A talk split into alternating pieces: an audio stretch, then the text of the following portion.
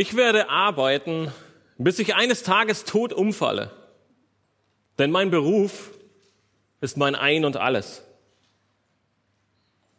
Ich versuche eine möglichst gute Balance zwischen meiner Arbeit und meinem Leben zu finden. Ich möchte doch schließlich auch Ruhe haben.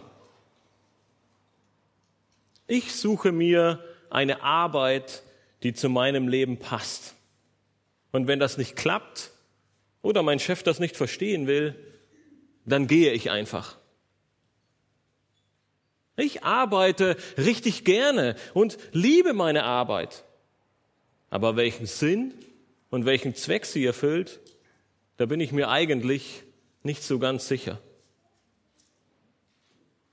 Wenn wir uns zum Thema Arbeit umhören oder mit anderen Menschen über das Thema Arbeit sprechen, dann stellen wir sehr schnell fest, dass es eine Vielzahl von Aussagen und Meinungen zu diesem Thema gibt. Von Menschen, die arbeiten, bis sie tot umfallen, hin zu Menschen, die es als ein notwendiges Übel ansehen, um irgendwie überleben zu können, hin zu jenen Menschen, die keine Lust haben zu arbeiten und dies entweder gar nicht tun oder versuchen, weil sie denken, dass es Besseres mit der Zeit anzufangen gibt oder sie versuchen, die Zeit irgendwie anders totzuschlagen. Nun, wir können viel Zeit damit verbringen, um Statistiken zu erstellen oder zu lesen, Umfragen auszuwerten und zu versuchen, was Arbeit bedeutet, was Arbeit ist und wie wir am besten damit umgehen. Und das ist vielleicht auch hilfreich, aber am Ende nicht wirklich ratsam.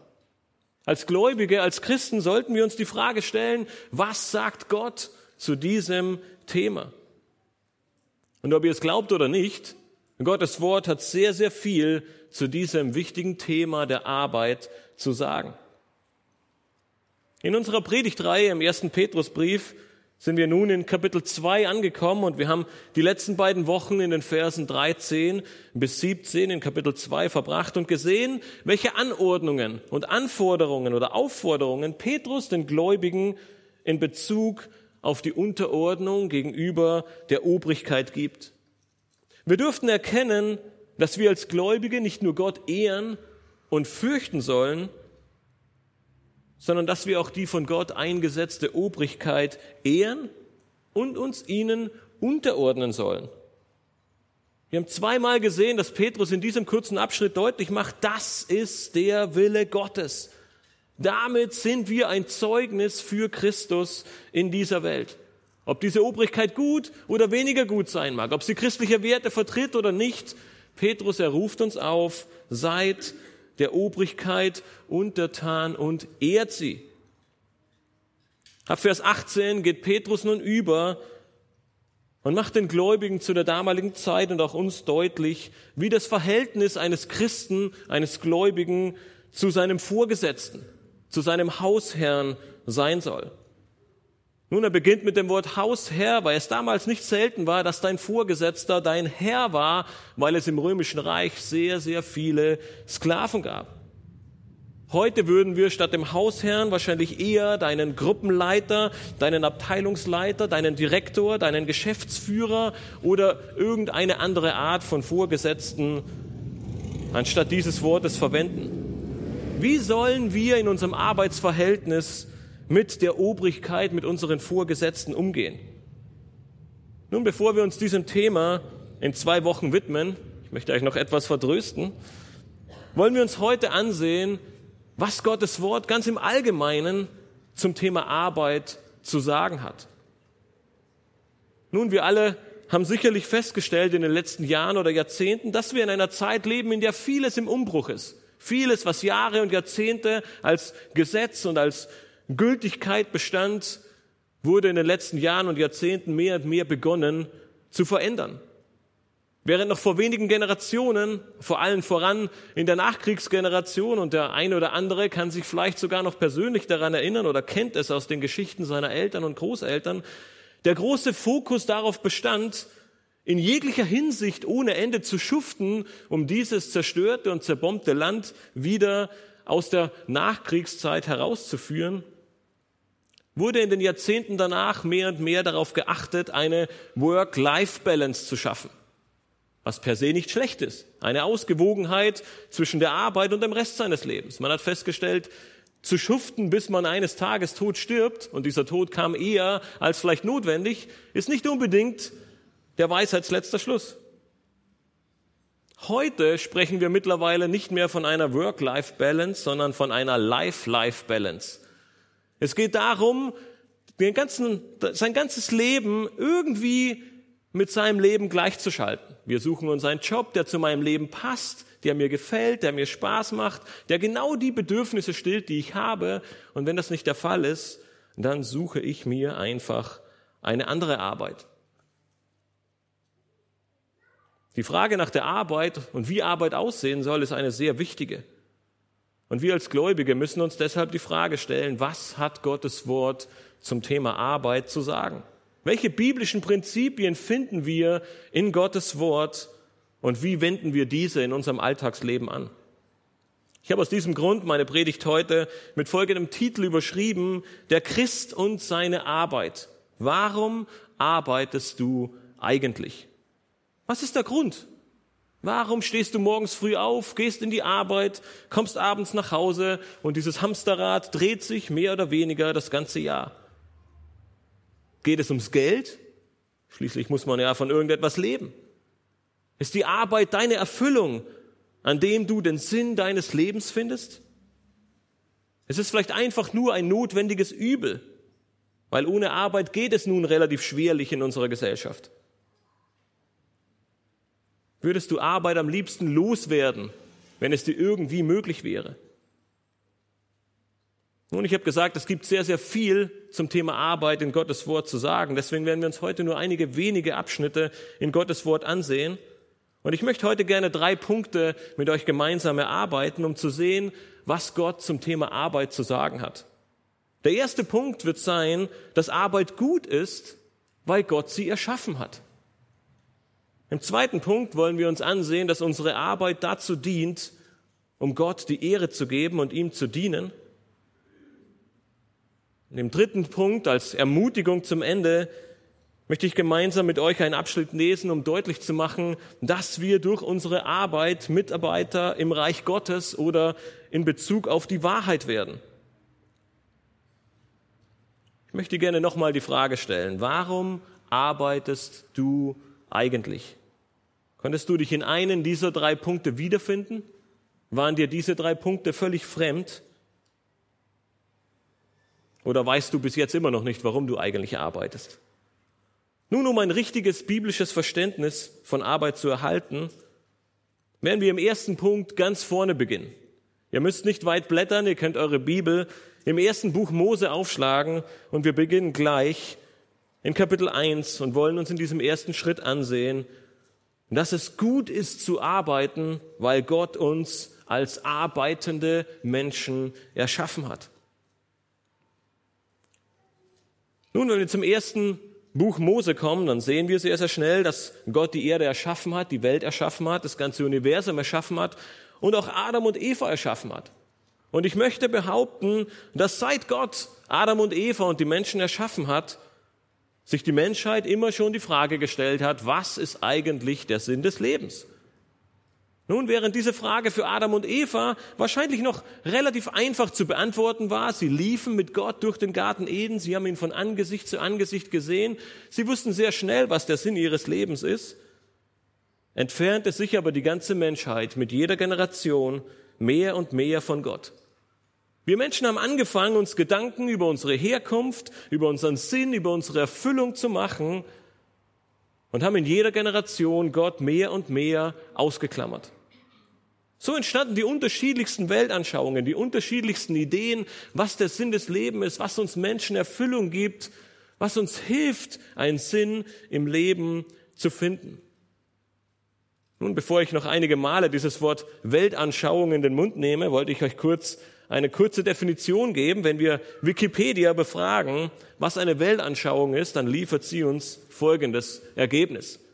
Wir lesen bei Wikipedia, unter einer Weltanschauung versteht man heute vornehmlich die auf Wissen, Überlieferung, Erfahrung und Empfinden basierende Gesamtheit persönlicher Wertungen, Vorstellungen und Sichtweisen, die die Deutung der Welt, die Rolle des Einzelnen in ihr, die Sicht auf die Gesellschaft und teilweise auch den Sinn des Lebens betreffen. Sie ist damit die grundlegende kulturelle Orientierung von Individuen, Gruppen und Kulturen. Mit anderen Worten, der Mensch beobachtet, er macht sich Gedanken, er studiert die Geschichte, er studiert sein persönliches Empfinden, er versucht herauszufinden, was diese Welt bietet und was der Sinn unseres Lebens ist. Und aus all diesen Gedanken, aus all diesen Studien wird nun eine grundlegende Sicht für die ganze Kultur erstellt, woran wir glauben, wie wir uns verhalten und wie wir leben sollen. Nun, und ob ihr es glaubt oder nicht, ihr selbst, ihr folgt einer Weltanschauung. Es ist entweder eure eigene, die der Gesellschaft oder ich hoffe, die der Schrift. Aber egal woran ihr glaubt, welche Weltanschauung auch immer ihr habt, sie definiert, woran du ganz persönlich glaubst und woran du festhältst. Sie legt die Werte und Regeln der Gesellschaft fest. Sie definiert unser Zusammenleben. Sie definiert, was Ehe und Familie ist. Sie definiert, wie viele Geschlechterrollen es gibt. Sie definiert, wie unser Bildungssystem funktioniert. Sie definiert, wie unsere Wirtschaft läuft. Sie definiert die Justiz und alle kulturellen Aspekte. Auf dieser Anschauung basiert dann unser ganzes Wertesystem. Diese Weltanschauung definiert für jeden Einzelnen von uns, was gut und schlecht ist. Auch deine Ethik und die Art und Weise der Gesetzgebung. Alles wird von unserer Weltanschauung bestimmt. Und per se ist eine Weltanschauung nichts Schlechtes. Wenn all die Beobachtungen, all das Studium aus dem Wort Gottes herauskommt, dann würden wir eine biblische, eine gute, eine gottesfürchtige Weltanschauung daraus ableiten. Aber wie ich eben gesagt habe, wurde Gott aus unserer Weltanschauung komplett ausradiert. Anstelle von Gott wurde die Evolution und der Zufall gestellt. Der Wert eines Menschen, er basiert nicht mehr darauf, dass Gott ihn in seinem Ebenbild erschaffen hat, sondern er wurde durch einen rein humanistischen Wert ersetzt. Und als Beispiel führt das zum Beispiel dazu, dass das Leben und die Bedürfnisse einer erwachsenen Frau mehr wert sind als das Leben, des, als das ungeborene Leben in ihrem Bauch. Wir haben in unserer Weltanschauung definiert, dass das Leben der Frau mehr Wert hat als das Leben des ungeborenen Kindes in ihrem Bauch. Ähnlich trifft es alte Leute. Mit erschreckender Weise stellen wir fest, dass alten Leuten von Generation zu Generation weniger Wert gegeben wird. Sie scheinen nicht mehr so produktiv zu sein, sie scheinen keinen Mehrwert für die Gesellschaft zu haben. Und es ist erschreckend, dass einige Länder damit beginnen, sich Gedanken zu machen, dass Sterbehilfe vielleicht gar nicht so eine schlechte Sache ist. Unsere Weltanschauung, sie betrifft jeden Bereich unseres Lebens und auch deine Sicht auf Arbeit. Sie definiert, was Arbeit bedeutet. Sie definiert, was Arbeit für einen Wert hat. Sie definiert, wer überhaupt arbeitet und wozu Arbeit dient. Nun, da unsere gesellschaftliche Weltanschauung einem ständigen Wechsel unterworfen ist, ändert sich auch daher von Generation zu Generation die Arbeit, äh, die Sicht auf unsere Arbeit. Und wir haben gesehen, dass die Nachkriegsgeneration eine Sicht von Arbeit hatte, dem sie alles unterworfen hat. Sie hat gearbeitet und geschuftet, um diese, um dieses Land wieder aus dem Krieg hervorzuholen.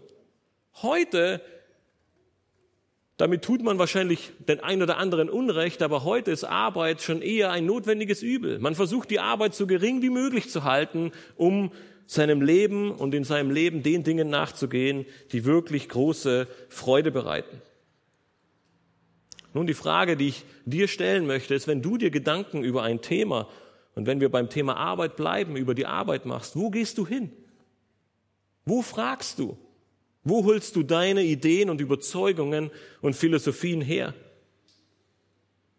Bedienst du dich der Weisheit dieser Welt? Folgst du den Regeln und den Beobachtungen der Gesellschaft? Nun, meine Lieben, ob ihr es glaubt oder nicht, aber wir sind jeden Tag herausgefordert, all diese Dinge, die auf uns eintreffen und mit denen wir konfrontiert werden, anhand der Bibel zu prüfen.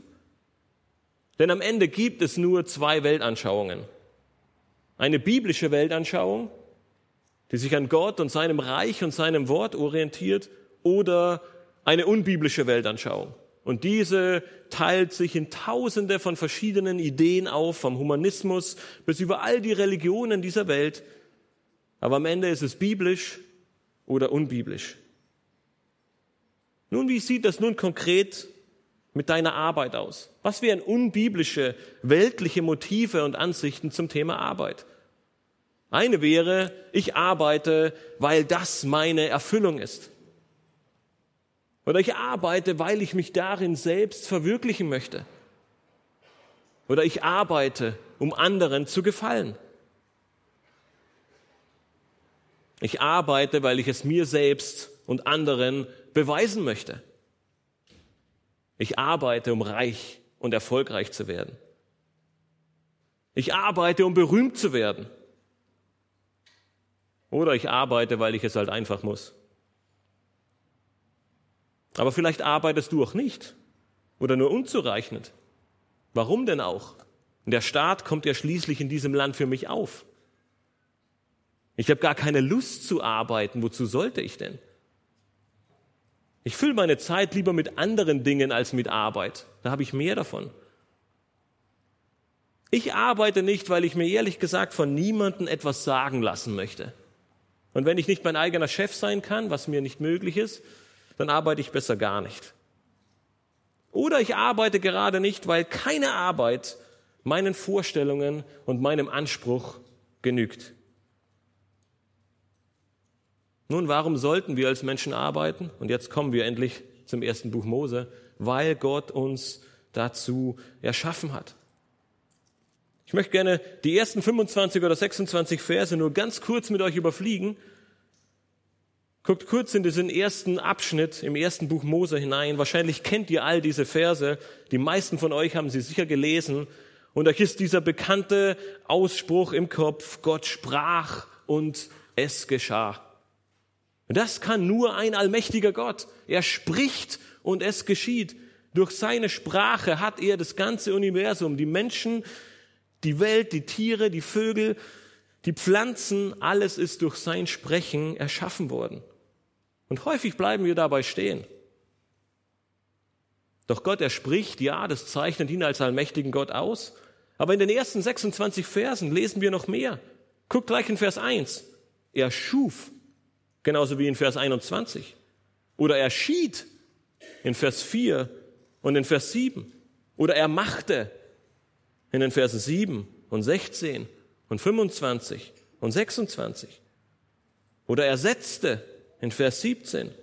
Oder er segnete in Vers 22.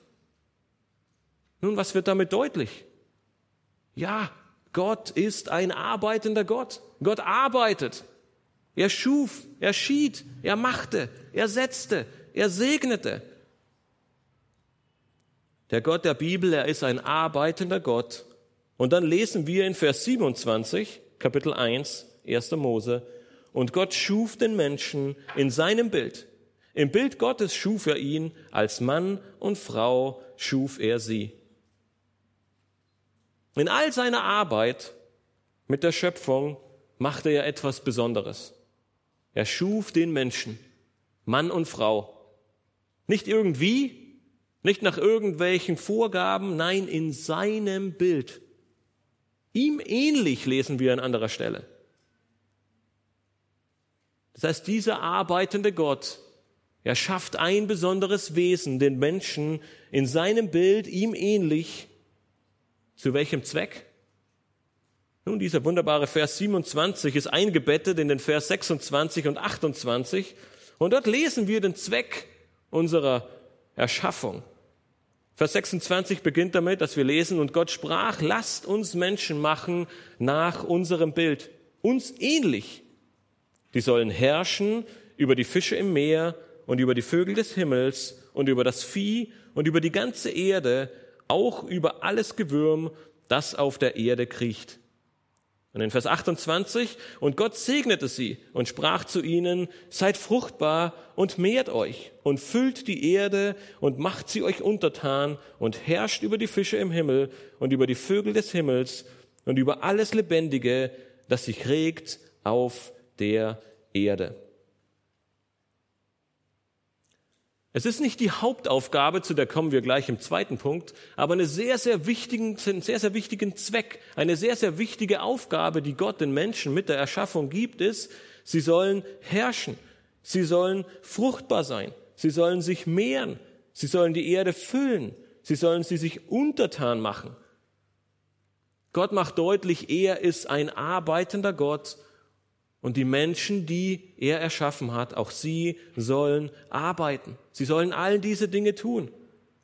Nun, häufig verstehen wir herrschen oder untertan machen eher als eine Machtstellung, als etwas, das wir ausüben und knechten und damit eigentlich hat diese, haben diese beiden Eigenschaften nicht sehr viel mit Arbeit zu tun. Doch diese beiden Worte, herrschen und untertan machen, sie bringen vielmehr den Aspekt der Fürsorge mit sich. Und Gott sagt mit anderen Worten, ich habe euch Menschen erschaffen als Hüter dieser Welt. Ihr sollt sie euch nicht untertan und darüber herrschen machen, indem ihr sie knechtet. Nein, ihr sollt sie bewahren, ihr sollt sie beschützen. Ihr sollt die Hüter dieser Welt sein. Und wir tun das, indem wir sie bebauen, indem wir ernten, indem wir uns um die Tiere kümmern, indem wir all das genießen, was Gott uns in seiner wunderbaren Schöpfung geschenkt hat. Doch dies bedeutet Arbeit. Ich habe noch keinen Apfelbaum gesehen, an dem Äpfel mit Flügel wachsen, die direkt in den Mund der Menschen fliegen. Ich habe noch kein Feld gesehen, an dem Brote wachsen. Nein, es ist in den meisten Fällen Korn. Das muss geerntet und gemahlen werden, bis irgendwann Brot entsteht. Gott hat die Welt so geschaffen, damit wir darin arbeiten und damit wir einen Sinn darin finden. Und der Sinn, er kommt dann gleich im zweiten Punkt. Etwas später in Kapitel 2, wo der Schöpfungsbericht nochmal im Detail auf die Erschaffung des Menschen bezogen wird, sehen wir in 1. Mose 2, Vers 15 folgendes. Dort steht geschrieben, und Gott der Herr nahm den Menschen und setzte ihn in den Garten Eden, damit er ihn bebaue und bewahre. Adam und Eva, sie sollten diesen, diesen wunderbaren Garten bebauen und bewahren. Gott hat ihnen keinen, so wunderbar und herrlich er auch war, fertigen Garten gegeben, an dem sie sich nur begnügen konnten und an dem sie nur die Empfänger waren. Nein, er sagte, all das bekommt ihr, all das ist eures, aber eure Verantwortung ist es, diesen wunderbaren Garten zu bebauen und zu bewahren. Am Ende lesen wir in diesem ganzen Schöpfungsbericht an vielen, vielen Stellen, und siehe, es war sehr gut. Damit ist nicht nur die Schöpfung sehr gut, nicht nur der Garten Eden sehr gut, nein, auch Arbeit ist etwas sehr Gutes. Seit es diese Erde gibt, gibt es Arbeit, weil Gott ein Gott der Arbeit ist. Und weil Gott am Ende die Arbeit erschaffen hat, ist Arbeit auch gut. Nun, vielleicht sagst du dir jetzt, ja, das mag sein. Das scheinen wir aus diesen ersten beiden Kapiteln sehr, sehr deutlich herauslesen zu können, dass Gott arbeitet, dass Gott den Menschen zur Arbeit erschaffen hat und dass Arbeit gut ist. Aber Arbeit ist auch furchtbar anstrengend. Arbeit macht müde. Von Arbeit kriege ich Schwielen auf den Händen. Arbeit macht meinen Rücken kaputt. Arbeit ist echt hart. Ja, da hast du völlig recht, das stimmt. Aber das liegt nicht im direkten Sinn an der Arbeit, sondern das liegt an 1. Mose 3. In 1. Mose 3 finden wir die Antwort darauf, warum Arbeit anstrengend ist, warum Arbeit unseren Rücken kaputt macht, warum Arbeit uns so sehr herausfordert. Die Antwort ist, weil der Mensch in Sünde gefallen ist. Weil der Mensch sich gegen Gott erhoben hat, wurde die ganze Schöpfung, nicht nur er selbst, in Mitleidenschaft gezogen und auch die Arbeit. Schau dir die Verse 17 bis 19 im dritten Kapitel des ersten Mosebrief, ersten Mosebuches an. Dort lesen wir, und Gott sprach zu Adam, weil du der Stimme deiner Frau gehorcht und von dem Baum gegessen hast, von dem ich hier gebot und sprach, du sollst nicht essen davon so sei der Erdboden verflucht um deinetwillen. Mit Mühe sollst du dich davon nähern dein Leben lang. Dornen und Disteln soll er dir tragen, und du sollst das Gewächs des Feldes essen. Im Schweiße deines Angesichts sollst du dein Brot essen, bis du wieder zurückkehrst zum Erdboden, denn von ihm bist du genommen, denn du bist Staub, und zum Staub wirst du wieder zurückkehren. Nun, diese Sünde des Menschen, sie hat nicht nur bewirkt, dass wir eine Trennung von Gott erleben mussten, dass der Mensch un, eine unüberwindbare Trennung von Gott erleiden musste, weil Gott keine Gemeinschaft mit der Sünde haben kann. Sie führt nicht nur zum ewigen Tod, den jeder Mensch erleiden wird. Der Sündenfall, er hat Auswirkungen auf die gesamte Schöpfung und damit auch auf die Arbeit. Und genau das sehen wir in diesen drei Versen im dritten Kapitel des ersten Mosebuches. Dornen und Disteln im Schweiße unseres Angesichts. Aber das bedeutet nicht, und es ist sehr wichtig zu verstehen, dass durch den Sündenfall die Arbeit plötzlich schlecht wurde, dass die Arbeit plötzlich böse wurde, dass die Arbeit plötzlich nicht mehr denselben Stellenwert hatte. Nein, sie sagte, durch den Sündenfall, durch Disteln und Dornen, die nun wachsen, durch Herausforderungen, durch die Sünde im Menschen, durch einen bösen Arbeitgeber, durch freche Kollegen, durch andere Herausforderungen, die uns am Arbeitsplatz begegnen, ist die Arbeit schwer geworden, aber sie ist deswegen nicht böse oder schlecht geworden. In ihrem Kern ist Arbeit immer noch etwas Gutes und Herrliches, weil Gott sie erschaffen hat, weil Gott ein Gott der Arbeit ist und weil er seine Geschöpfe, die Menschen erschaffen hat, damit auch sie arbeiten. Das ist einer der ganz großen Aufträge, die wir von Beginn der Bibel, von Anbeginn der Welt an sehen und erkennen dürfen. Und ich möchte dir die Frage stellen heute Morgen, ob du so über deine Arbeit denkst. Wenn morgens der Wecker klingelt, springst du voller freudiger Erwartung aus dem Bett, um deiner Arbeit nachzugehen? Freust du dich darauf, weil Gott dich als einen arbeitenden Menschen erschaffen hat und mit völliger Freude deiner Arbeit nachgehst? Bist du dir gewiss, dass es gut ist, zu arbeiten und dass du abends arbeiten sollst, weil es Gottes Absicht für dein Leben ist? Nun, ich bin mir gewiss, dass ich sehr übertrieben habe und dass nicht jeder Tag ein Tag voller Freude ist. Dass nicht an jedem einzelnen Morgen des ganzen Jahres, wenn der Wecker klingelt, du mit purer Freude in den Tag startest, weil deine Arbeit auf dich wartet.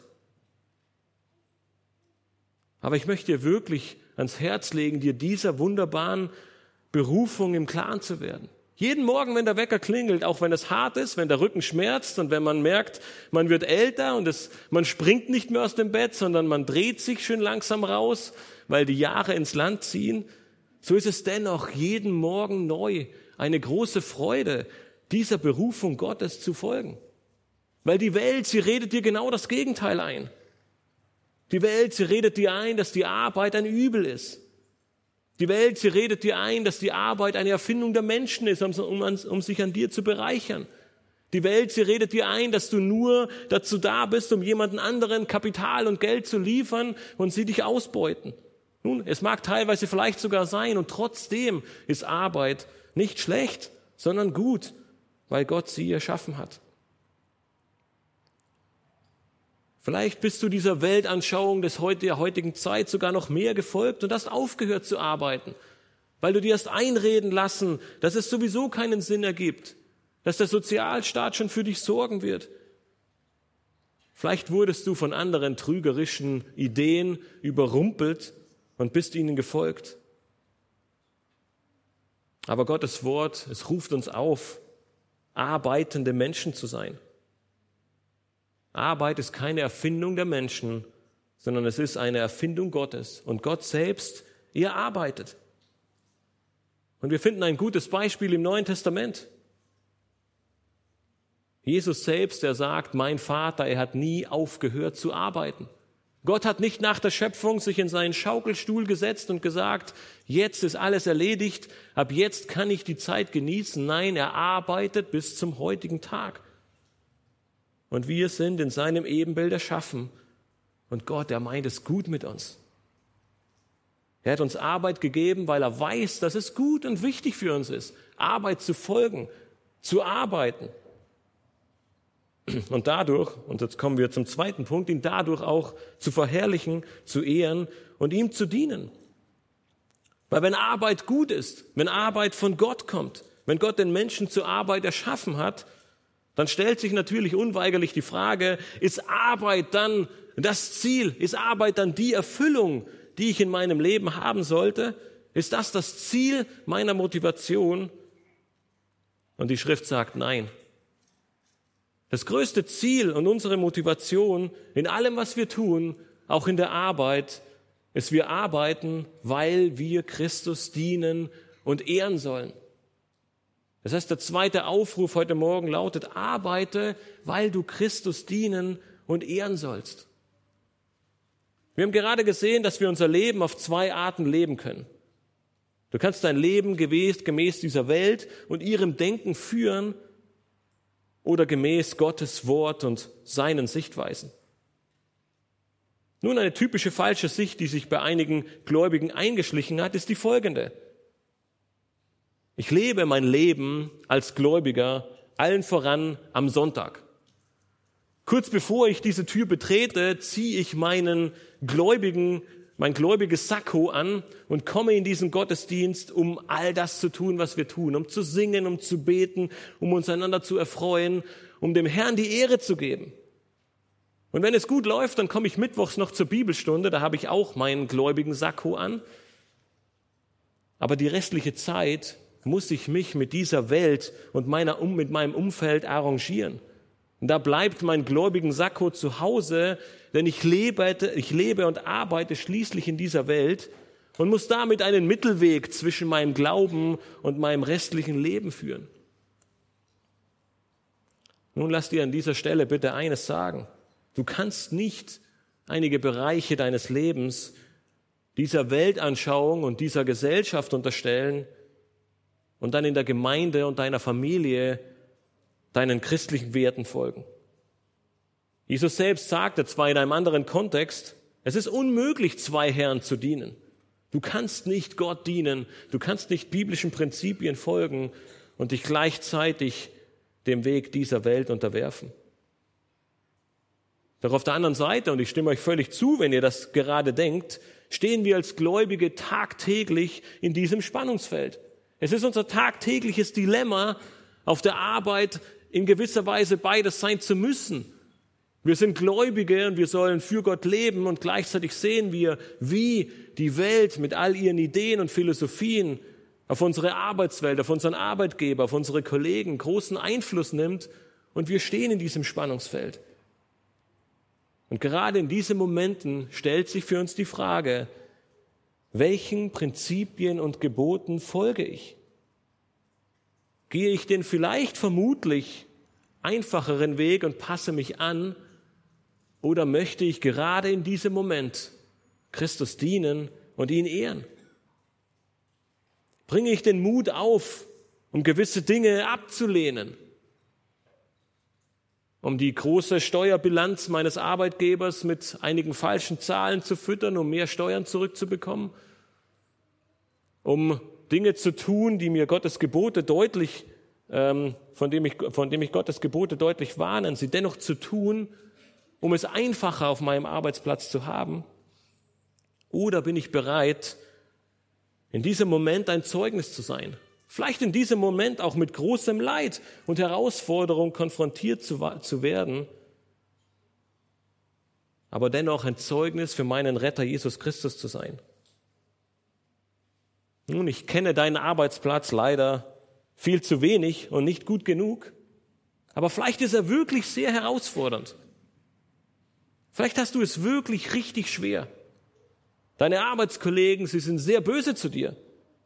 Dein Chef, er macht dir das Leben wirklich schwer. Deine Arbeitszeiten, sie sind echt hart. Und nebenbei verdienst du echt auch noch wirklich wenig Geld. Wie sollst du mit all dem umgehen? Wie sollst du mit all diesen Herausforderungen trotzdem noch Freude finden? Nun, ich möchte versuchen, in diesem zweiten Punkt deinen Fokus etwas umzuleiten. Es geht am Ende nämlich nicht um deine Arbeit. Es geht nicht um deine Erfüllung darin. Es geht nicht um das Geld und um die Zufriedenheit. Es geht nicht um die Freude. Es geht nicht um deine Kollegen und Vorgesetzten. Am Ende geht es einzig und allein um Gott. Wenn er dein Zentrum ist, wenn du auf ihn blickst, dann wird deine Sicht auf viele Dinge, allen voran auch auf deinen Arbeitsplatz, so hart und so schwer er sein mag, eine andere sein. Als Paulus den Brief an die Epheser schrieb, nutzte er die ersten drei Kapitel, um ihnen sehr wichtige theologische Prinzipien und Wahrheiten aufzuzeigen. Er schreibt ihnen in Kapitel 1 von Gottes wunderbarem Erlösungsplan. Und er lobt ihn dabei über alle Maßen. Gott, der Vater, der Sohn und der Heilige Geist, sie alle drei haben Anteil daran, dass wir heute als Gläubige hier sitzen dürfen. In Kapitel 2 beschreibt er dann unseren geistlichen Zustand vor unserer Errettung und er sagt, wir waren tot. Durch deine und meine Sünde war unser geistlicher Zustand vor unserer Rettung mit dem eines Toten zu vergleichen. Völlige Hilflosigkeit. Du liegst und du kannst nichts tun. Du bist tot. Doch dann sagt er, Gott hat uns in seiner, um seiner großen Gnade willen aus diesem Zustand errettet. Er machte aus unserem totem Zustand etwas Lebendiges. Um seiner Gnade willen hat er uns unsere Sünden vergeben und uns errettet vor der ewigen Verdammnis. Doch er tut noch mehr. In Epheser 2, Vers 10 lesen wir, denn wir sind seine Schöpfung, erschaffen in Christus Jesus zu guten Werken, die Gott zuvor bereitet hat, damit wir in ihnen wandeln sollen. Wenn du, liebe Bruder, lieber Bruder und liebe Schwester, an Jesus Christus als deinen Herrn und Retter glaubst, dann hat er dich nicht nur aus der Hölle errettet, dann hat er dir nicht nur deine Sünden vergeben. Nein, er hat dir alles geschenkt, was du zu einem Leben zu seiner Ehre brauchst. Er ist sogar so weit gegangen, dass er all jene guten Werke, die du in deinem Leben tun sollst und kannst, schon vorbereitet hat. Paulus sagt, und du darfst nun in diesen wandeln. Nicht nur in der Gemeinde, nicht nur in der Familie, nicht nur bei deinen Freunden, nein, auch an deinem Arbeitsplatz. Nun, das ist nicht immer einfach. Gott hat uns keinen Freifahrtsschein gegeben. Das kann durchaus sehr anstrengend sein. Aber lass dir gewiss sein, dass Gott deine Situation kennt. Er weiß um deine Nöte. Er weiß um deine Sorgen. Er weiß um deine Herausforderungen und er möchte sie nutzen. Er möchte sie nutzen, um dir deutlich zu machen, wie sehr du ihn brauchst, wie sehr du von ihm abhängig bist, wie sehr er dir Frieden, Freude und Hoffnung schenken möchte und kann und du damit jene guten Werken, Werke vollbringen kannst, die er für dich bereitet hat. Um ein Zeugnis zu sein, gerade gegenüber deinen frechen Kollegen, deinem cholerischen Chef oder auch in jeder anderen Situation, die dir vielleicht an deinem Arbeitsplatz und in deinem Arbeitsalltag widerfährt. Egal welcher Arbeit du nachgehst, ob du im Büro angestellt bist oder auf dem Bau, ob du Lehrer bist oder Arzt, ob du für die Regierung arbeitest oder in der Privatwirtschaft. Ob deine Arbeit es ist, ein Schüler in der Schule zu sein oder du der wunderbaren Arbeit einer Hausfrau und Mutter nachgehst, mach es zu deinem Wunsch und zu deinem Ziel, in jenen guten Werken zu wandeln, die Gott für dich bereitet hat. So kannst du ein Zeugnis für Christus an deinem Arbeitsplatz sein. Mach durch dein Verhalten, deinen Wandel, deine Aussagen, deine Bereitschaft zu dienen, und manchmal auch deiner Bereitschaft zu leiden deutlich, dass du nicht wegen dir hier bist, dass es nicht primär um dich und die Arbeit geht, sondern dass es dir in deinem Leben um Gott geht. Im Kolosserbrief ist es sehr ähnlich. Paulus nutzt die ersten zwei Kapitel, um viele theologische Wahrheiten aufzuzeigen, um deutlich zu machen, dass Christus allein genügt Wir brauchen keine anderen Weisheiten, wir brauchen keine anderen Philosophien. Christus ist die Fülle aller Weisheit und das Ebenbild Gottes. Und nach all diesen Wahrheiten schreibt Paulus in Kolosser 3, Vers 17, und was immer ihr tut, in Wort oder Werk, das tut alles im Namen des Herrn Jesus und dankt Gott dem Vater durch ihn. Das ist deine und meine große Aufgabe, auch am Arbeitsplatz. Es geht nicht darum zu zeigen, wie toll wir sind, wie schnell wir arbeiten können und was wir alles erreichen. Nein, unsere große Freude liegt darin, Christus groß zu machen in unserem Leben, in Wort und Werk. Und das gibt deiner Arbeit einen völlig neuen Wert, einen völlig neuen Sinn. Du tust es im Namen Jesu. Du ehrst ihn damit und dankst dem Vater für alles, auch für die weniger guten Dinge. Denn Gott hat auch diese zugelassen, um sie dir zum Besten zu dienen lassen. Wenige Verse später, in den Versen 23 und 24 in Kolosser 3, wiederholt und ergänzt Paulus seine Aussage nochmal mit folgenden Worten. Und alles, was ihr tut, das tut von Herzen. Alles für den Herrn und nicht für Menschen. Da ihr wisst, dass ihr von dem Herrn zum Lob das Erbe empfangen werdet, denn ihr dient Christus dem Herrn. Nun, wir sind aufgerufen zu arbeiten, wir sind aufgerufen, gut und fleißig zu arbeiten. Wir sind aufgerufen, auf der Arbeit jenen gut, jene guten Werke zu vollbringen, die Gott für uns bereitet hat, um ein Zeugnis für Christus auf unserer Arbeit zu sein.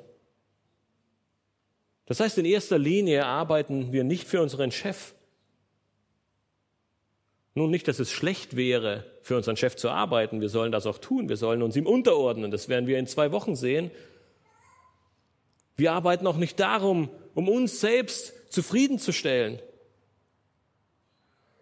Denn am Ende des Tages wird nicht unser Chef derjenige sein, vor dem wir Rechenschaft ablegen, sondern am Ende werden wir vor Gott stehen und vor ihm Rechenschaft ablegen. Nicht unser Chef oder unser Vorgesetzter wird eines Tages unser Leben und unsere Arbeit beurteilen. Jesus Christus wird es tun. Und deshalb ist unser Fokus auf unserer Arbeit darin, dass wir genau das tun, was Paulus hier in Kolosser 3 sagt, egal was es ist. Und es geht über die Arbeit hinaus. Wir sollen alles von Herzen und mit Freude tun, alles für den Herrn, nicht für den Menschen. Warum? Weil wir wissen, dass wir von ihm unser ewiges Erbe erhalten werden. Gott hat uns so viel mehr gegeben, als wir jemals verdient hätten. Er hat uns nicht nur errettet, er hat nicht nur gute Werke für uns vorbereitet, nein, wir bekommen ein ewiges Erbe von ihm, eine Ewigkeit mit ihm, wo all diese Dinge, die uns heute so schwer fallen, die uns so eine große Bürde sind, all die Ungerechtigkeit, all der Hass, all die Lieblosigkeit, all die Sorgen, all die Nöte, all der Schmerz, all das Leid, all das wird eines Tages weg sein. In diesem ewigen Erbe, das Gott für uns bereitet hat, werden wir mit Gott selbst leben dürfen und es wird Gerechtigkeit herrschen weil er selbst regiert. Nun, vielleicht fragst du dich, woran du erkennen kannst, ob du nun wirklich von Herzen zur Ehre Gottes arbeitest oder nicht. Nun stell dir folgende völlig fiktive Situation vor. Es ist ein normaler Arbeitstag an deinem Arbeitsplatz. Du arbeitest vor dich hin und erledigst all deine Aufgaben, die dein Vorgesetzter gegeben hat. Doch plötzlich siehst du, wie dein Vorgesetzter auf dich zukommt. Auf unerklärliche Weise erhöht sich dein Arbeitspensum und du gibst plötzlich alles.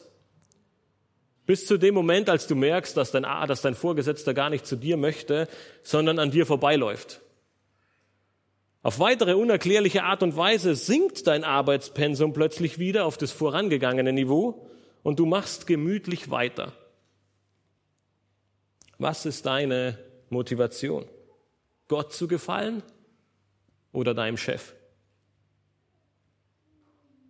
Viele Arbeitgeber, vor allem in der Produktion, als ein zweites Beispiel, so ging es mir auch während meiner Zeit bei meinem alten Arbeitgeber, haben Zeitvorgaben für gewisse Aufgaben. Nun, wenn ein Arbeitsschritt 15 Minuten dauert, dann erwartet dein Vorgesetzter, dass du vier dieser Arbeitsschritte pro Stunde erledigen kannst. Im Idealfall natürlich schneller, aber in dieser Zeit solltest du es schaffen. Nun, es ist ein Arbeitsgang, der dir super von der Hand geht und du schaffst ihn bereits nach zehn Minuten fertigzustellen. Das heißt, du würdest nicht vier dieser Arbeitsgänge, sondern sogar sechs dieser Arbeitsgänge pro Stunde schaffen. Auf unerklärliche Weise sind es aber am Ende trotzdem nur vier. Und die anderen 20 Minuten sind irgendwo im Sande verlaufen.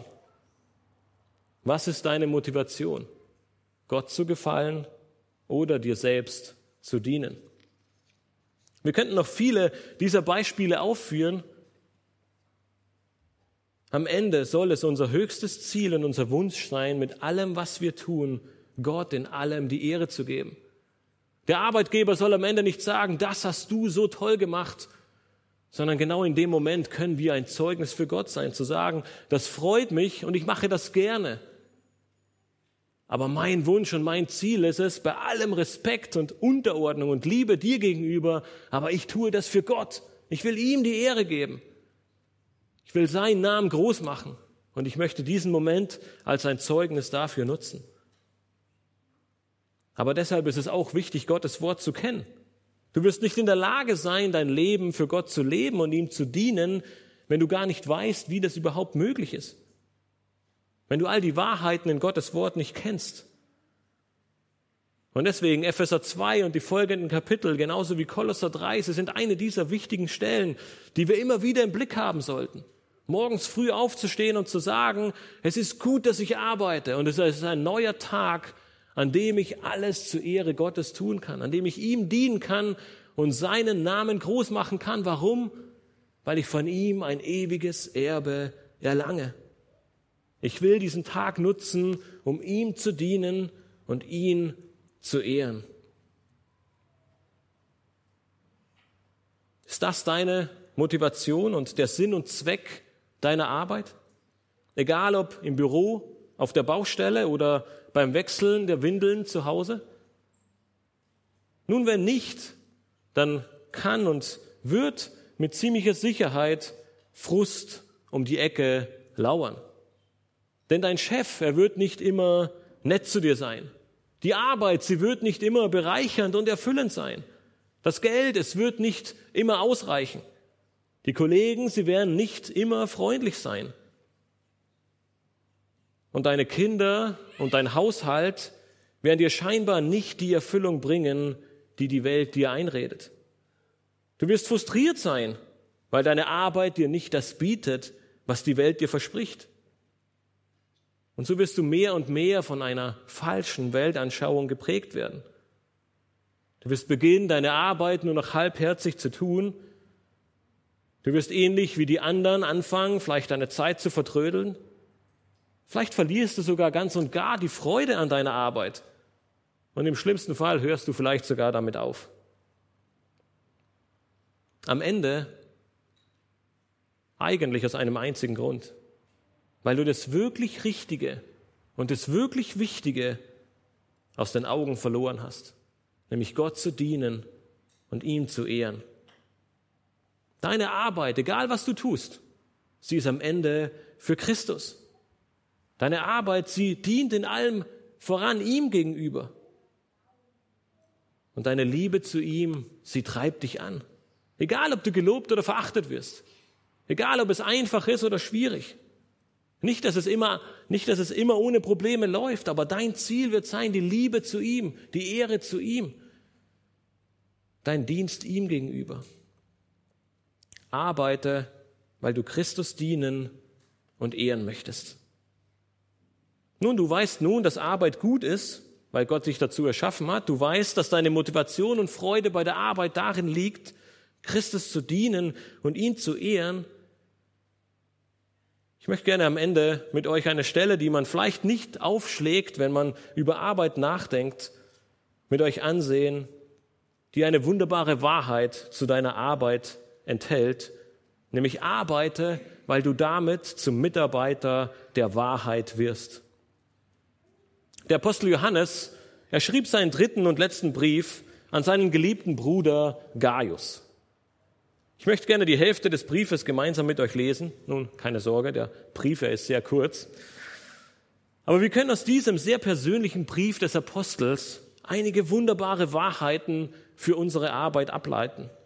Lasst uns gemeinsam den dritten Johannesbrief aufschlagen und die Verse zwei bis acht gemeinsam lesen.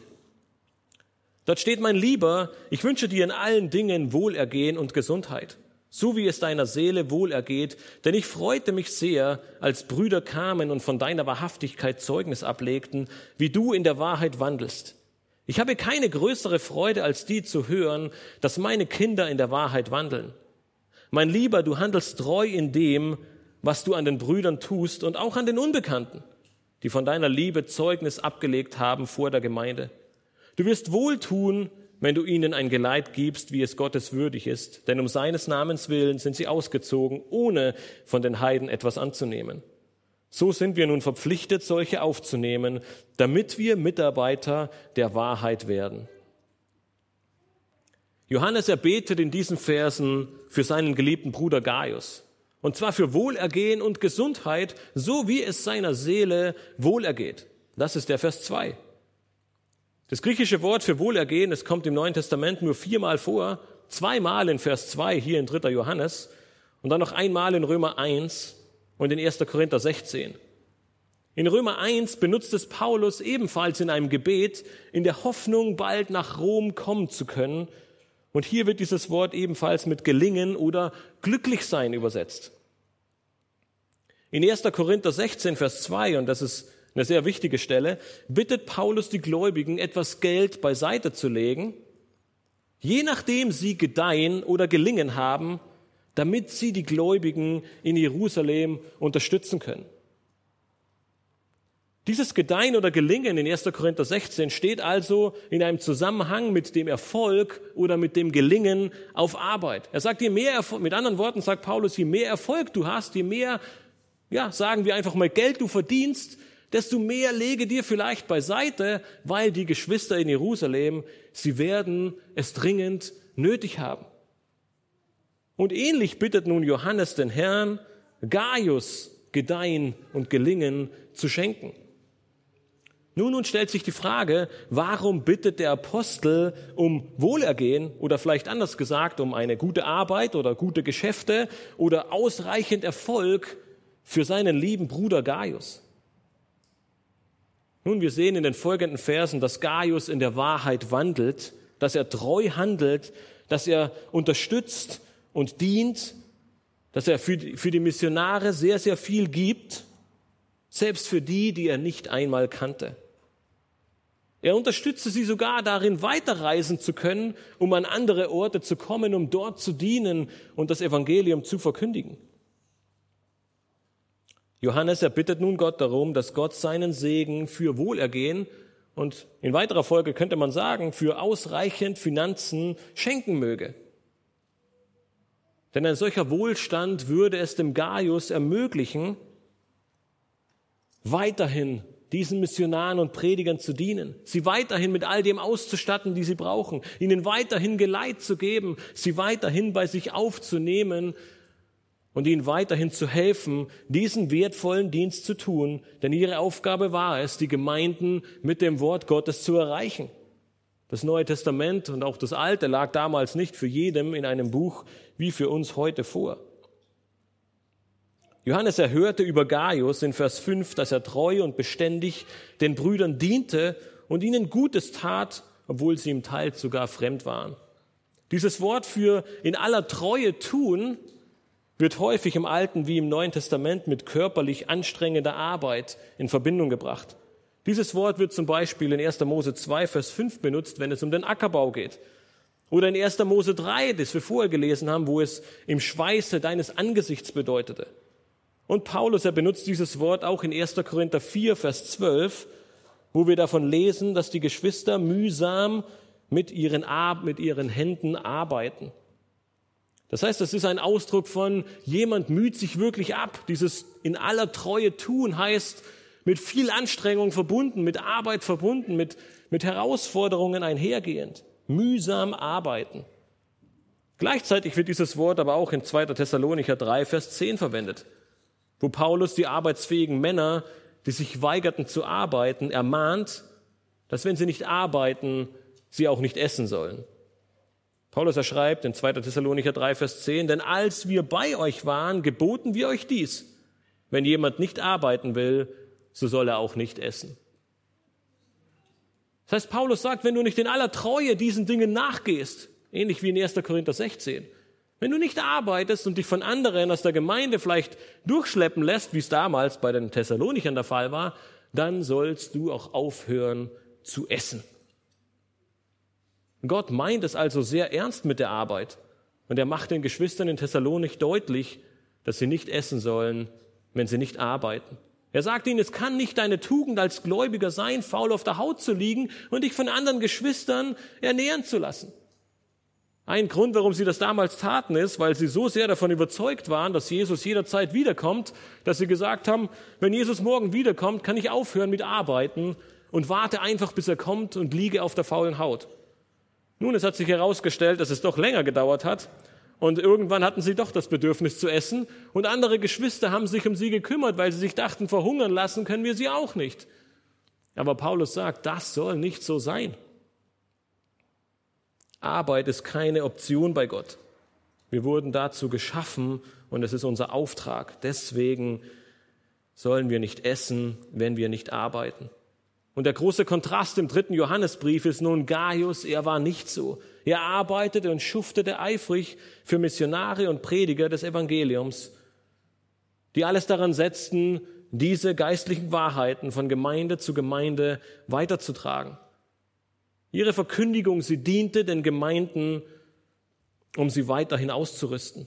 Und Gaius, er schuftete dafür, um diese Männer zu unterstützen sie aufzunehmen und ihnen genug zu essen und Verpflegung mitzugeben, damit sie selbst in die nächste Stadt und zur nächsten Gemeinde kommen konnten.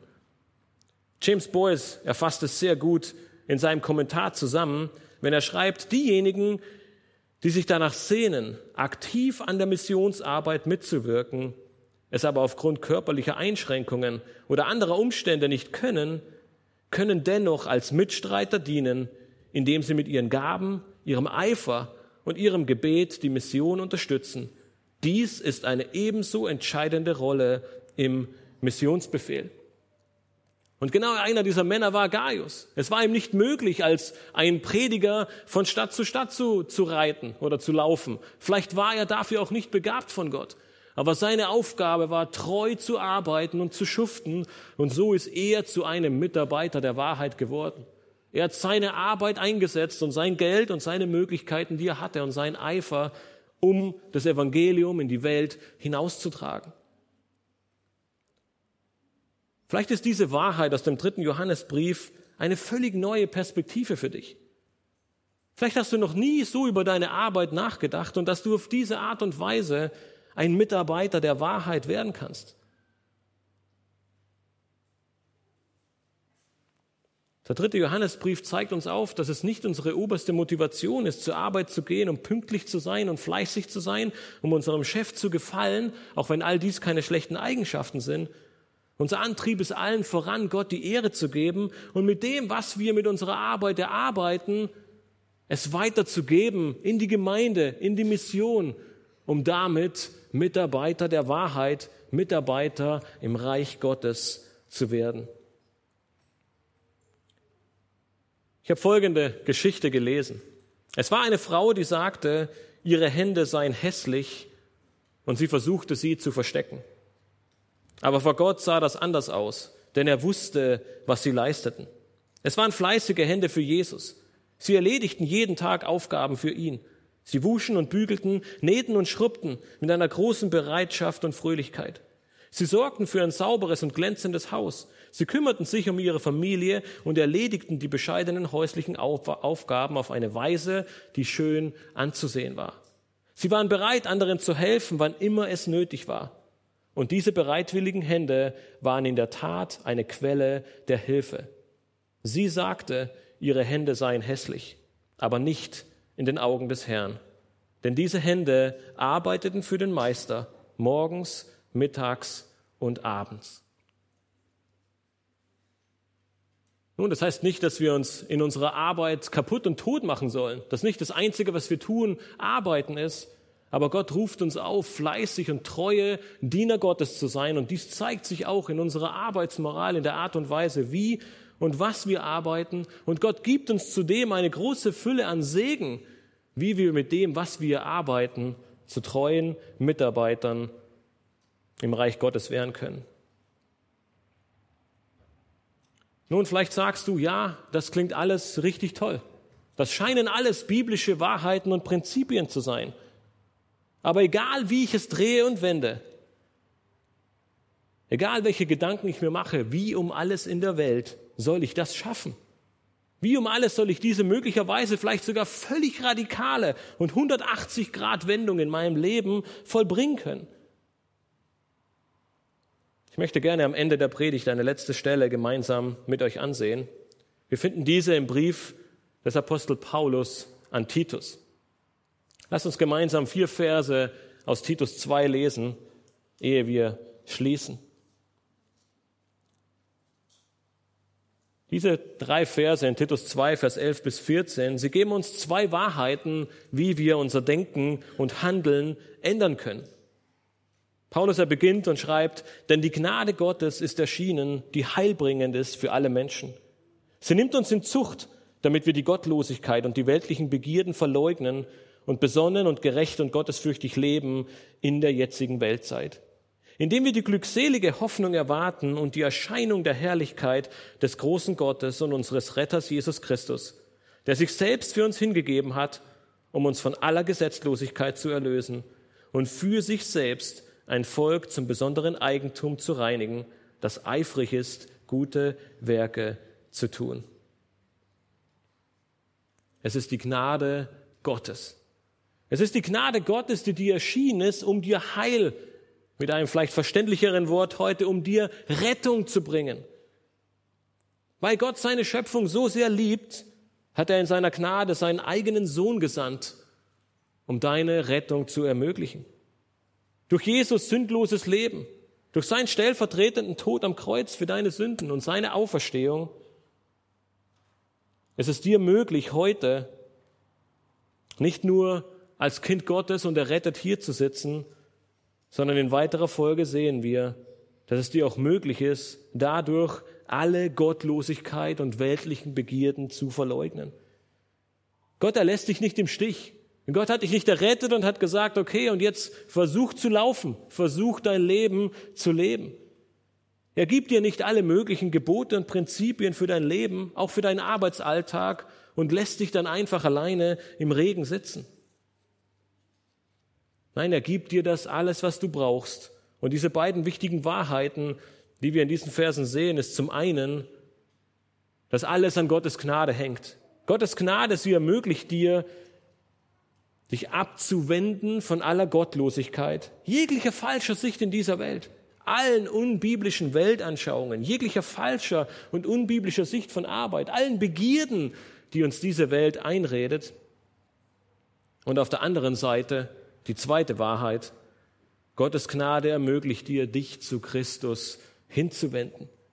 Demjenigen, den es möglich ist, oder dem es möglich war, besser gesagt, einen geistlich Toten zum Leben zu erwecken. Demjenigen, den es möglich war, die Sünden dieser Welt am Kreuz auf Golgatha zu tragen. Demjenigen, den es auch möglich sein wird, dir alle Kraft und Weisheit zu geben, die du brauchst, um all diesen weltlichen Begierden und Ideen zu entsagen und ein Leben in Hingabe und zur Ehre Christi zu leben. Der große Aufruf, den uns Paulus hier gibt, ist, komm zu Jesus. Schau auf ihn. Mach dir bewusst, dass du von ihm abhängig bist. Flehe im Gebet zu ihm, denn Gottes Gnade, sie hat dir mehr gebracht als nur deine Errettung, sie hat dir ermöglicht, dass du ein Leben zu seiner Ehre lebst. Jesus Christus selbst, er kann und wird dir eine richtige, eine richtige Einstellung zur Arbeit schenken. Er kann und wird dich zu einem wahrhaftigen Zeugnis für ihn machen. Und er kann und wird dich zu seiner Ehre an deinem Arbeitsplatz, wo auch immer dieser sein mag, gebrauchen. Durch seine liebevolle Gnade wirst du erkennen, dass Arbeit gut ist. Dass Arbeit da ist, damit du Gott selbst dienen und ehren kannst und dass du mit deiner Arbeit ein Mitarbeiter der Wahrheit und des Reiches Gottes wirst. Völlig egal, wie deine Arbeit aussehen mag. Ob du Geschäftsführer in einem Unternehmen bist, einfacher Arbeiter auf der Baustelle oder ob du vielleicht nicht mal einer Arbeit nachgehen kannst. Vielleicht bist du gesundheitlich oder durch einen Unfall an Rollstuhl oder das Bett gebunden. Selbst das hindert dich nicht, Mitarbeiter der Wahrheit zu werden. Es gibt so viele wunderbare Zeugnisse von Joni Erickson Tada und vielen anderen, die, obwohl sie gesundheitlich so eingeschränkt waren, dass sie unfähig waren, irgendetwas zu tun, zu Mitarbeitern der Wahrheit wurden, indem sie nicht in Tat, aber in Wort ein Zeugnis für Gott sein konnten, indem sie es weitergegeben haben, indem sie davon berichtet haben und allen voran, indem sie im Gebet dafür sich für all die Gläubigen und all die Anliegen eingesetzt haben. Arbeit ist vielfältig, aber Gott, er ruft uns auf, Arbeiter zu sein, weil es gut ist, weil es ihm die Ehre gibt und weil wir damit Mitarbeiter der Wahrheit werden. Ich habe dir am Anfang die Frage gestellt, warum arbeitest du eigentlich? Nun, vielleicht hat sich an der einen oder anderen Stelle deine Sicht von Arbeit geändert. Vielleicht fühlst du dich an der einen oder anderen Stelle bestätigt in dem, was du tust dann rufe ich dich auf, mach weiter und sei weiterhin ein Zeugnis für Christus an deinem Arbeitsplatz. Gehe nicht zur Arbeit, weil dir die Welt einredet, dass es um Geld, um Ehre, um Macht, um Anerkennung oder um Selbstverwirklichung geht. Nein, gehe hin, weil Arbeit gut ist, weil sie Gott dient und ihm die Ehre gibt und weil du bezeugen kannst, dass durch deine Hände Arbeit du ein Mitarbeiter im Reich Gottes wirst. Ich möchte gerne mit einem Zitat von Martin Luther schließen, der sehr treffend sagte, deine Arbeit ist eine sehr heilige Angelegenheit. Gott hat Freude an ihr und durch sie möchte er dir seine Segnungen erweisen. Dieses Lob auf die Arbeit sollte auf jedes Werkzeug geschrieben werden und auf die Stirn und die Gesichter, die von der Arbeit schwitzen. Lass uns am Ende beten. Himmlischer Vater, wir danken dir, dass wir dein Wort in Händen halten dürfen, dass dein, dass dein Wort uns so viele wichtige Prinzipien auch für unsere Arbeit gibt, dass wir erkennen dürfen, dass die Welt uns manchmal Dinge einredet, die nicht deinem Wort entsprechen, dass wir nicht arbeiten, um uns selbst zu verwirklichen, dass es nicht unser Ziel ist, arbeiten zu gehen, um möglichst viel Geld zu verdienen, dass es nicht unser Ziel ist, um arbeiten zu gehen, um es anderen zu beweisen, um besser zu sein als andere, um die Karriereleiter höher zu klettern als andere, um mehr zu verdienen als andere oder mehr Anerkennung zu erhalten als andere. Nein, all diese Dinge werden uns irgendwann zur Verzweiflung, zum Burnout oder zu anderen Dingen führen. Herr, wir danken dir, dass wir wissen dürfen, dass du Arbeit erschaffen hast, dass Arbeit gut ist und dass wir auf Arbeit und wie in allen anderen Bereichen unseres Lebens diese Dinge tun, dir zur Ehre, um dir zu dienen, um ein Zeugnis zu sein für dich und damit all dem, was wir erarbeiten und treu weitergeben und andere darin unterstützen können, Mitarbeiter der Wahrheit werden. Herr, wir loben und preisen dich und bitten dich darum, dass diese Wahrheiten uns jeden Tag aufs Neue begleiten und uns eine Freude und Hingabe zu dir und uns eine Freude auf Arbeit schenken mögen. Amen.